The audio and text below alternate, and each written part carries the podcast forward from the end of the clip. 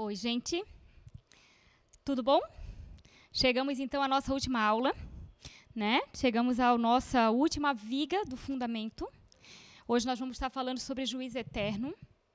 Gostaria de estar aqui reafirmando com vocês o que nós já falamos na aula anterior, falando que esse assunto também faz parte da escatologia, né? mais uma vez explicando o que é escatologia: é o estudo das coisas que ainda não aconteceram, que vão acontecer, daquilo que está no livro de Apocalipse, naquilo que foi é, mostrado para o apóstolo João.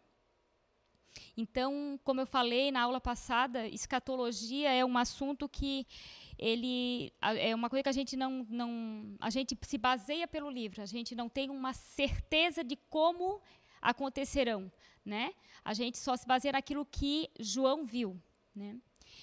E, e esse estudo é, que a gente está fazendo, é esse fundamento, ele é uma forma muito resumida do que é o juízo eterno, né? E também falando para vocês que, mais uma vez, né, eu quero estar tá, é, orientando vocês ou se vocês têm realmente assim, o interesse de ir mais a fundo no assunto, e eu, eu acho interessante, né? E acho importante também para nós, como igreja, o estudo que tem aqui no nosso canal, a série sobre o Apocalipse. É, seria muito interessante depois desse, desse fundamento você ir lá e assistir essa série, porque vai, você vai conseguir ter um entendimento bem melhor sobre esses assuntos. Tá bom? Então agora nós vamos começar a falar sobre o juízo eterno, como eu já falei, que é a última viga né, do fundamento. O fundamento do juízo eterno, ele refere-se ao julgamento de Deus sobre a sua criação. Deus, ele é um Deus de amor e de santidade, de misericórdia e justiça. Aqueles que não correspondem ao seu amor e misericórdia revelado em Jesus serão consumidos pela sua santidade e justiça. Por isso, devemos andar com temor e tremor diante de Deus. Né? Então, assim, às vezes a pessoa assim, ah, é, ah, eu não creio que Deus, sendo tão bom, que sendo um Deus de amor, vai permitir que aconteça uma, coisas como essas. Primeiro, a palavra, a Bíblia, é a palavra de Deus. Então, não foram homens que disseram, foi o próprio Deus que falou que isso aconteceria. Segundo, o nosso Deus, como eu acabei de ler ali, ele é um Deus de amor, mas também é um Deus justo. Né? Então, ele é um Deus de justiça. Né? E, e essas coisas nada mais é do que a justiça de Deus, né? daqueles que não aceitaram, né? que não, não, não aceitaram como Deus, não aceitaram o seu Criador. Então, é, a gente vai começar lendo o texto de 2 Timóteo 4,8 para a gente dar introdução a esse assunto, que é Paulo, e Paulo fala assim: Agora me está reservado a coroa da justiça, que o Senhor, justo juiz, me concederá naquele dia, e não somente a mim, mas certamente a todos os que amarem a sua vinda. É, Paulo, eu, eu, acho que Paulo ele, ele tem que ser realmente assim alguém que a gente tem que ter como um professor realmente para nossas vidas, porque Paulo amava o Senhor e Paulo ele ansiava pela volta do Senhor. E nós, como cristãos, né, nós precisamos ter esse mesmo amor pela vinda do Senhor, aguardar com ansiedade essa vinda do Senhor. A igreja, os filhos, a noiva, isso quer dizer somos nós, né? Nós somos a igreja, também somos os filhos de Deus e também somos a noiva do Senhor. Podemos apressar a volta de Jesus. Você sabia disso?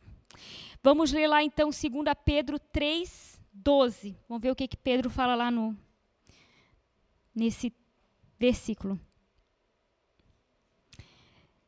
2 Pedro 3,12. Esperando e apressando a vinda de Deus, por causa do qual os céus incendiados serão desfeitos e os elementos abrasados se derreterão. Nós podemos apressar a vinda do Senhor. Como que nós podemos apressar essa vinda? proclamando o evangelho, né? Porque nós sabemos que o Senhor espera que todos os homens tenham ouvido falar dele, para que ele volte, para que todos tenham a chance do arrependimento e da salvação. Então, quem pode apressar isso? Nós, aqueles que já somos filhos, aqueles que já fizemos parte do seu reino, né? A obedecer aquilo que ele nos falou lá nos evangelhos. Ide por todo mundo e pregai o evangelho a toda criatura. Amém, queridos? E aí o Senhor vai voltar, né? Aí assim a gente apressa a volta dele. Mais importante do que compreender é estar preparado e amar a volta de Jesus. Isso é o mais importante. É amar a volta de Jesus e estar preparado para essa volta, para que a gente não fique para trás. O juízo eterno é a sentença que Deus já deu na Sua palavra para os tempos eternos. O juízo é uma função do pecado, das más obras, da incredulidade e da rebeldia do homem contra Deus. Vamos ler Romanos, capítulo 1, versículo 18. O que, que ele vai falar sobre isso?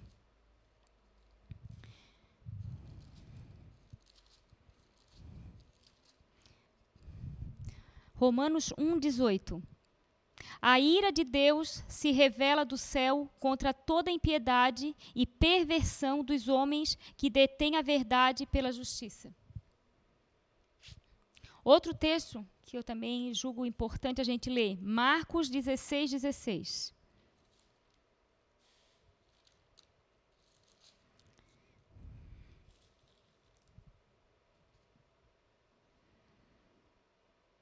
Quem crer, a gente já viu isso, e for batizado, será salvo. Quem, porém, não crer, será condenado. Outro texto importante, 2 Tessalonicenses 1, 7 9.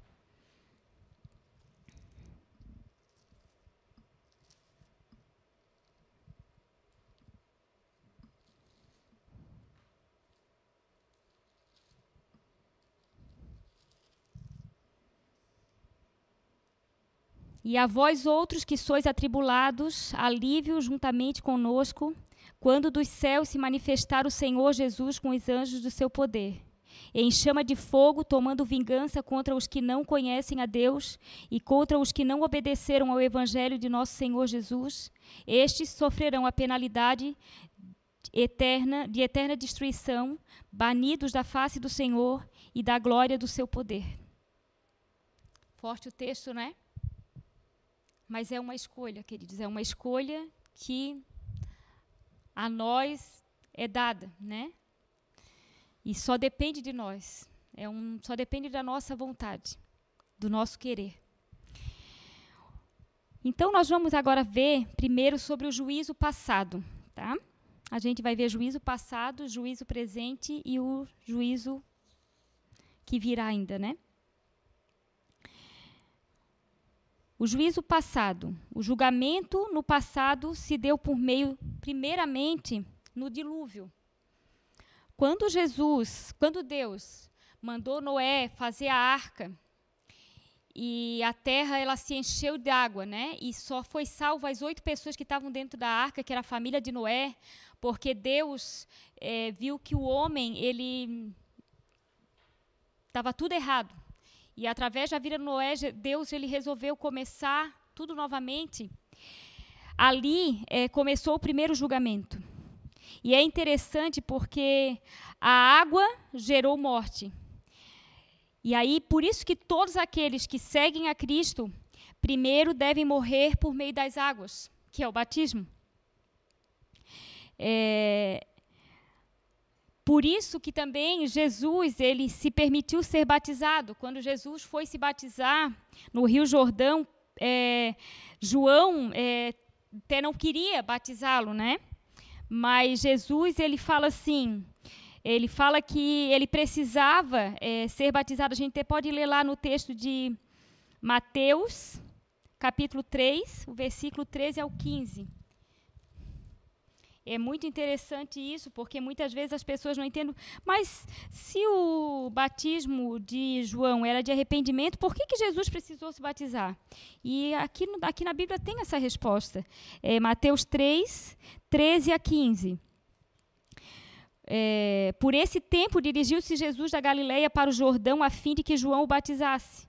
Ele, porém, o dissuadia, dizendo: Eu é que preciso ser batizado por ti, e tu vens a mim? Mas Jesus lhe respondeu: Deixa por quanto, porque assim nos convém cumprir toda a justiça. Então ele o admitiu e batizou Jesus.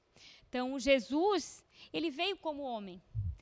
Jesus, quando foi enviado à terra, ele veio como homem, ele não veio como Deus. Então, ele precisava passar por toda a experiência do homem, ele precisava obedecer à lei do homem, ele precisava, né?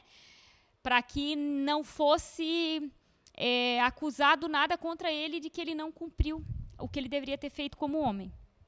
Ok? Também o juízo passado aconteceu na cruz, né? Quando foi realizado a, na, a, é, a cruz de Cristo. Os nossos pecados foram julgados e condenados e Jesus nos perdoou. Vamos ler o texto de João 5, 24, que ele fala sobre isso. João 5, 24. Em verdade, em verdade vos digo: quem ouve a minha palavra e crê naquele que me enviou tem a vida eterna. Não entra em juízo, em juízo, mas passou da morte para a vida. E também eu gostaria que a gente lesse Romanos 8:1. Romanos 8:1 que também vai estar tá reafirmando sobre isso. Romanos 8:1 Agora, pois, já nenhuma condenação há para os que estão em Cristo Jesus. E depois, é, a natureza pecaminosa do homem também ela foi julgada no passado. E aí a gente pode só ler ali, ó, nesse mesmo é, capítulo daqui de Romanos que a gente estava vendo, só que o versículo 3. Portanto, o que fora impossível à lei, no que estava enferma pela carne, isso fez Deus, enviando seu próprio filho em semelhança de carne pecaminosa, e no tocante ao pecado, e com efeito condenou Deus na carne o pecado. Então aqui houve o juízo da carne através de Jesus, porque o que, que a, gente, a gente aprende? O que, que a Bíblia fala? Que Jesus morreu pelos nossos pecados. Então, na cruz, os nossos pecados foram julgados. E a partir daí a gente tem vida, né? E aí tem o texto que, que vai falar sobre que a gente passa a ter nova vida, está lá em Gálatas, no capítulo 2, o versículo 19 a 20. Gálatas 2.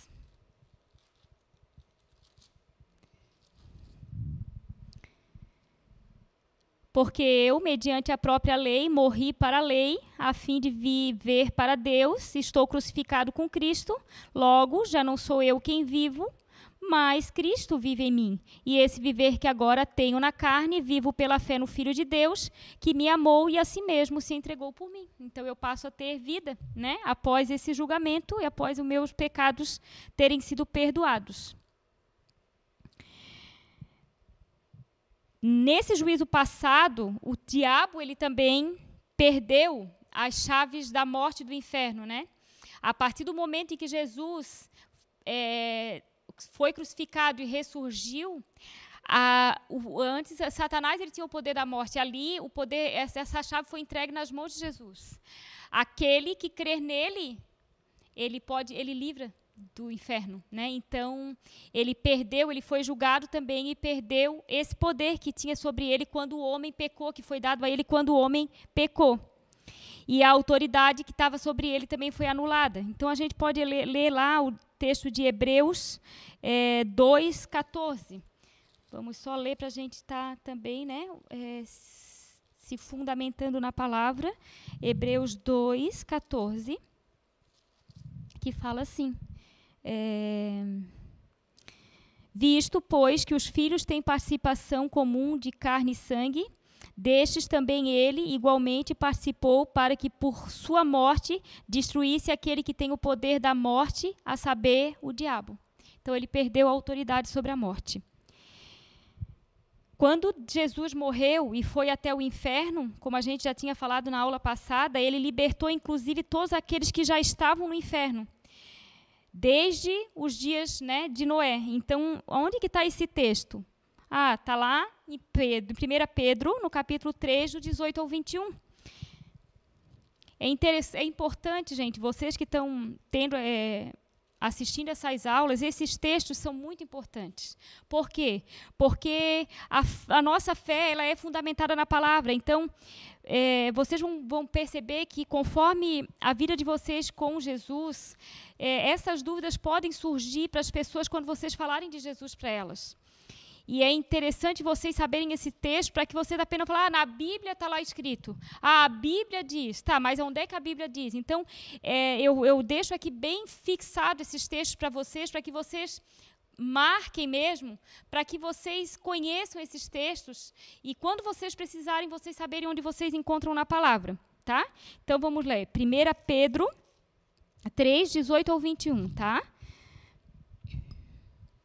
Pois também criou, é, pois também Cristo morreu uma única vez pelos pecados e justo pelo, o justo pelos injustos, para conduzir-vos a Deus, morto sim na carne, mas vivificado no espírito, no qual também foi e pregou aos espíritos em prisão, os quais, no outro tempo, foram desobedientes quando a longanimidade de Deus aguardava nos dias de Noé, enquanto se preparava a arca, na qual poucos, a saber, oito pessoas foram salvas através da água.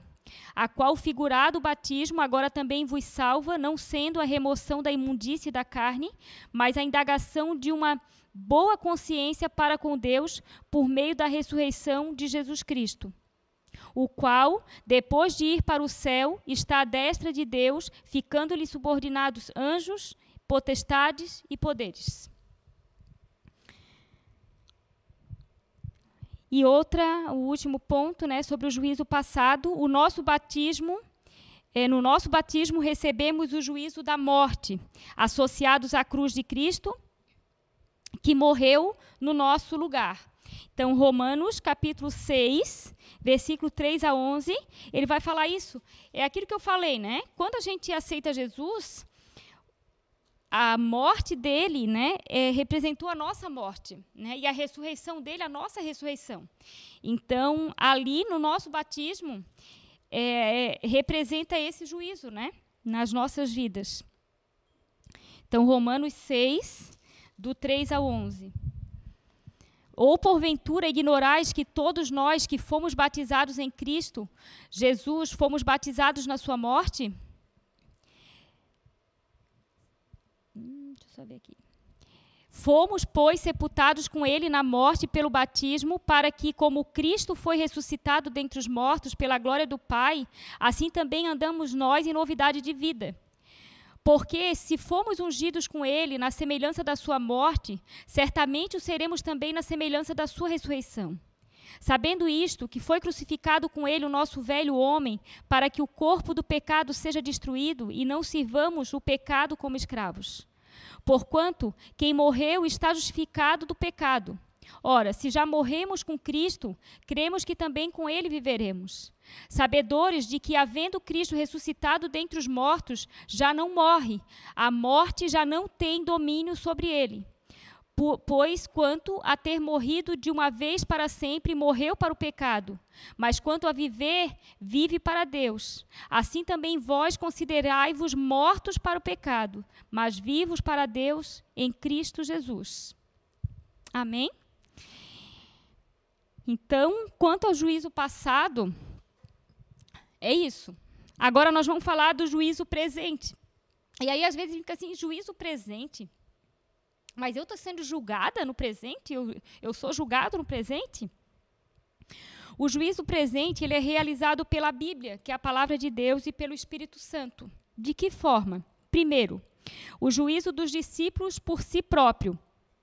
Verificar se eu estou andando de acordo com a palavra de Deus. Isso é uma coisa que a gente deve se avaliar. Na verdade, é para a gente fazer isso todos os dias. Avaliar como está a minha vida com Deus. Como eu estou. Qual, de que, como que eu vou estar verificando isso? Através da palavra. É, a gente pode ler o livro, o texto de 1 Coríntios, no capítulo 11, versículo 31.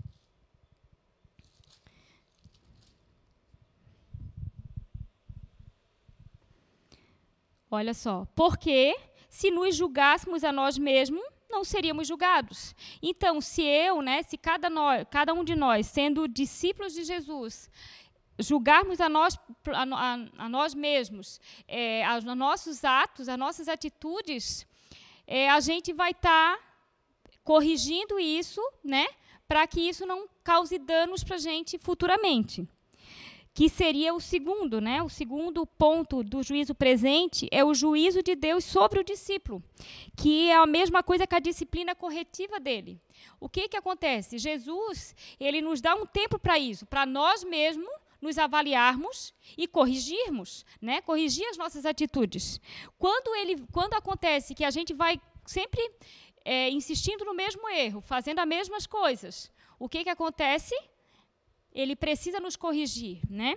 Então vamos ler o livro de, é, de Hebreus, o capítulo 12, do 5 ao 11.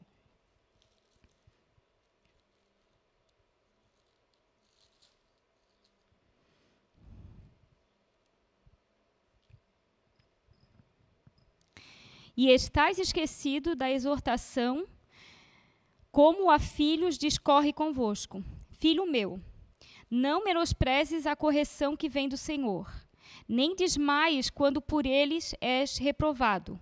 Porque o Senhor corrige a quem ama e açoita todo filho a quem recebe. É para a disciplina que perseverais. Deus vos trata como filhos, pois que filho há que o pai não corrija? Mas se estáis sem correção, de que todos se têm tornado participantes logo, sois bastardos e não filhos. Além disso, tínhamos tínhamos os nossos pais segundo a carne, que nos corrigiam e os respeitávamos, não havemos de estar em muito maior submissão ao Pai espiritual e então viveremos? Pois eles nos corrigiam por pouco tempo, segundo melhor lhes parecia. Deus, porém, nos disciplina para aproveitamento, a fim de sermos participantes da sua santidade. Toda disciplina, com efeito, no momento não parece ser motivo de alegria, mas de tristeza. Ao depois, entretanto, produz fruto pacífico ao que tem sido por ela exercitados, frutos de justiça. Então, aqui o que, que a gente, né, está bem claro isso. Deus é o nosso Pai, né? Então Ele vai nos tratar como filhos. Então é como nós, sendo pais, quando os nossos filhos erram, a gente chama atenção. A gente, né? Não, não faz. Se a gente, se o filho começa a persistir no erro, a gente precisa discipliná-lo. Deus ele não age diferente conosco, né, como filhos. Ele nos corrige. E, e, e, essa correção, às vezes, dói, né? como dói a disciplina nos nossos filhos. É, não, é, não é algo bom. Né? É, quando Deus corrige, é constrangedor, é triste. Né? E é como ele diz ali, no momento que ele nos corrige, é, não traz algo bom. Mas se a gente obedecer, se a gente receber essa disciplina como uma disciplina de amor de Deus, os frutos que elas vão gerar vai ser frutos para a vida. Então esse é também um juízo presente, né? É um juízo que a gente passa quando a gente está vivendo, né? Na nossa vida cotidiana. E também tem o julgamento do mundo pecador, né? Eu gostaria que a gente lesse para entender isso é, no, em João 3,36. Lá o Evangelho de João, o capítulo 3, 36, que vai falar assim, ó. Por isso, quem crê no Filho tem a vida eterna. O que todavia se mantém rebelde contra o Filho não verá a vida, mas sobre ele permanece a ira de Deus. no presente, mesmo aqueles que não são filhos de Deus, que ainda não, não aceitaram Jesus como Senhor, eles vão, eles também estão sendo julgados, né, nas suas atitudes. E, e enquanto estão, como a gente viu, é, enquanto a vida, há a, a oportunidade de mudança, né? há uma oportunidade de aceitar Jesus. Porém, a partir do momento, é, enquanto eu estou nessa vida de pecado, eu, a pessoa que não, não aceita Jesus, que permanece no pecado, ela também está passando por esse julgamento no presente.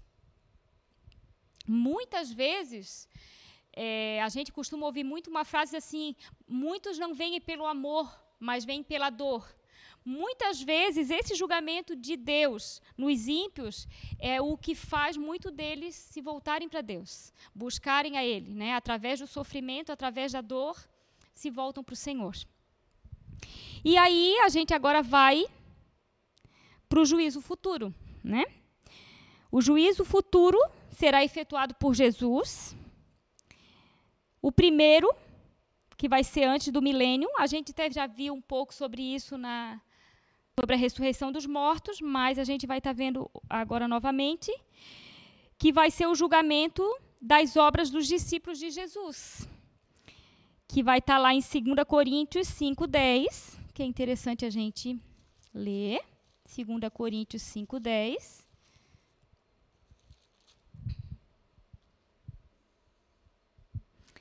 Porque importa que todos nós compareçamos perante o tribunal de Cristo, para que cada um receba segundo o bem ou o mal que tiver feito por meio do corpo. Então aqui ele está falando de nós, tá?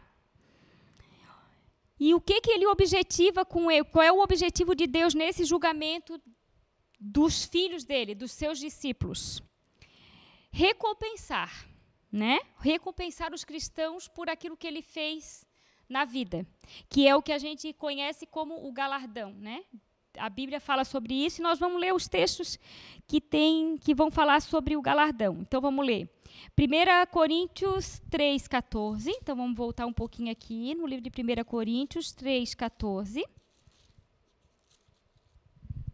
Que fala assim: Manifesta se tornará a obra de cada um, pois o dia o demonstrará, porque está sendo revelada pelo fogo.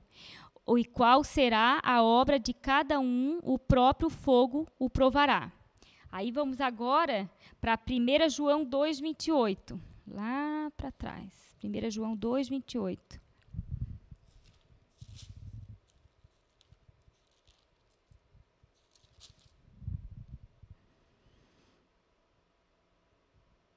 Filhinhos, agora, pois, permanecei nele, para que, quando ele se manifestar, tenhamos confiança e dele não nos afastemos envergonhados na sua vinda.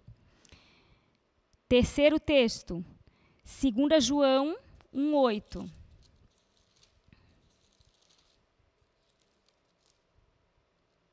Acautelai-vos, para não perderdes aquilo que temos realizado com esforço, mas para receberdes completo galardão. E ainda eu quero ler 2 Timóteo 4:8, para a gente fechar essa parte aqui, 2 Timóteo 4:8.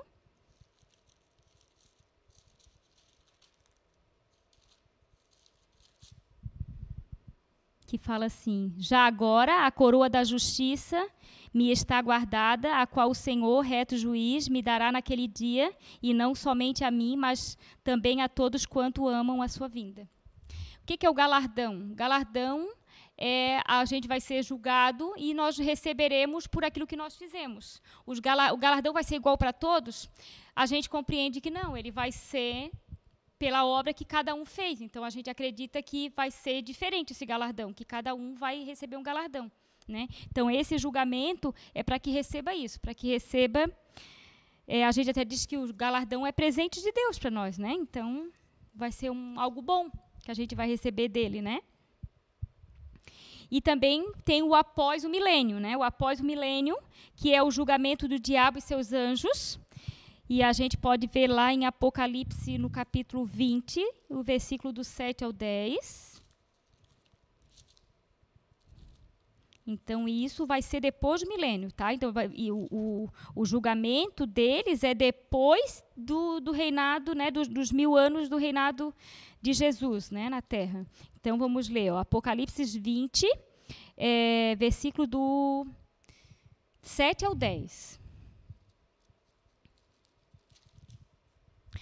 Quando, porém, se completarem os mil anos, Satanás será solto da sua prisão e sairá a seduzir as nações que há nos quatro cantos da terra, Gog e Magog, a fim de reuni-las para a peleja. O número desses é como a areia do mar.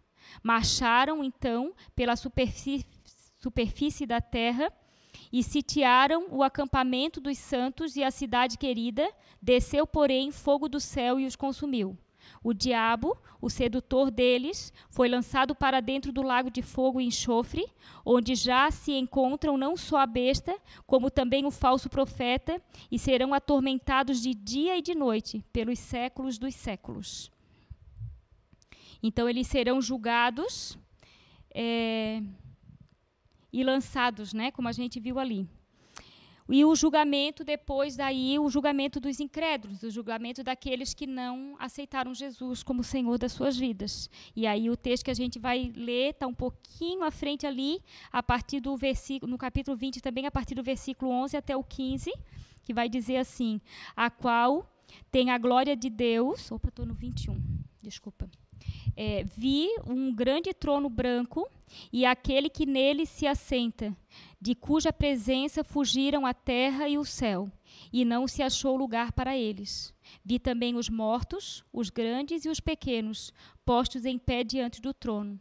Então se abriram livros, e ainda outro livro, o livro da vida, foi aberto, e os mortos foram julgados segundo as suas obras, conforme o que se achava escrito nos livros. Deu o mar os mortos que nele estavam, a morte e além entregaram os mortos que nele haviam e foram julgados um por um, segundo as suas obras. Então a morte e o inferno foram lançados para dentro do lago de fogo. Esta é a segunda morte e o lago de fogo. E se alguém não foi achado escrito no livro da vida, esse foi lançado para dentro do lago de fogo. Então aqui é o julgamento daqueles que não aceitaram Jesus. Após o julgamento, haverá novo céu e nova terra, não haverá noite e nenhum tipo de maldade mais, de maldição mais. O Pai e o Filho reinarão para sempre, e os que se acham escritos no livro da vida o servirão eternamente. E aí eu vou ler um texto que eu amo muito ler, que é o que nos espera para a eternidade. Então vamos terminar esse estudo lendo o Apocalipse o, o capítulo 21, o versículo o capítulo 21 e o, e o capítulo 22, de 1 a 7. Ele é pequenininho, mas a gente não vai ler tudo, não. Deixa eu só pegar aqui, ó. É, eu vou ler, para a gente não ler tudo isso, eu vou ler só o 22, 1 a 7, tá? Eu amo essa parte porque a gente consegue assim ver o que tem esperado para nós. Tá assim, ó. Então me mostrou o rio da água da vida, brilhante como cristal, que sai do trono de Deus e do Cordeiro. No meio da sua praça, de uma e outra margem do rio, está a árvore da vida, que produz doze frutos, dando seu fruto de mês em mês, e as folhas da árvore são para a cura dos povos. Nunca mais haverá qualquer maldição. Nela estará o trono de Deus e do Cordeiro os seus servos o servirão. Contemplarão a sua face e na sua fronte está o nome dele. Então já não haverá noite, nem precisam eles de luz de candeia, nem da luz do sol, porque o Senhor Deus brilhará sobre eles e reinarão pelos séculos dos séculos. Amém. Amém. E é isso, queridos. Então, a gente finaliza o nosso fundamento aqui. É, espero que tenha, vocês tenham conseguido entender né, é, sobre esse assunto. Mas eu quero mais uma vez estar tá orientando vocês a estarem aqui no nosso canal, vendo a série de Apocalipse. e compreendendo ainda melhor sobre esse assunto. E uma coisa que eu quero deixar aqui muito firmada no coração de vocês, que nós como cristãos, a coisa mais importante nas nossas vidas é o Senhor Jesus. E que cada um de nós vivamos esperando a volta dele. Amém, queridos? Muito bom estar com vocês e espero que vocês agora um crescimento com o Senhor e uma vida de abundância, abundância de bênçãos na presença dele.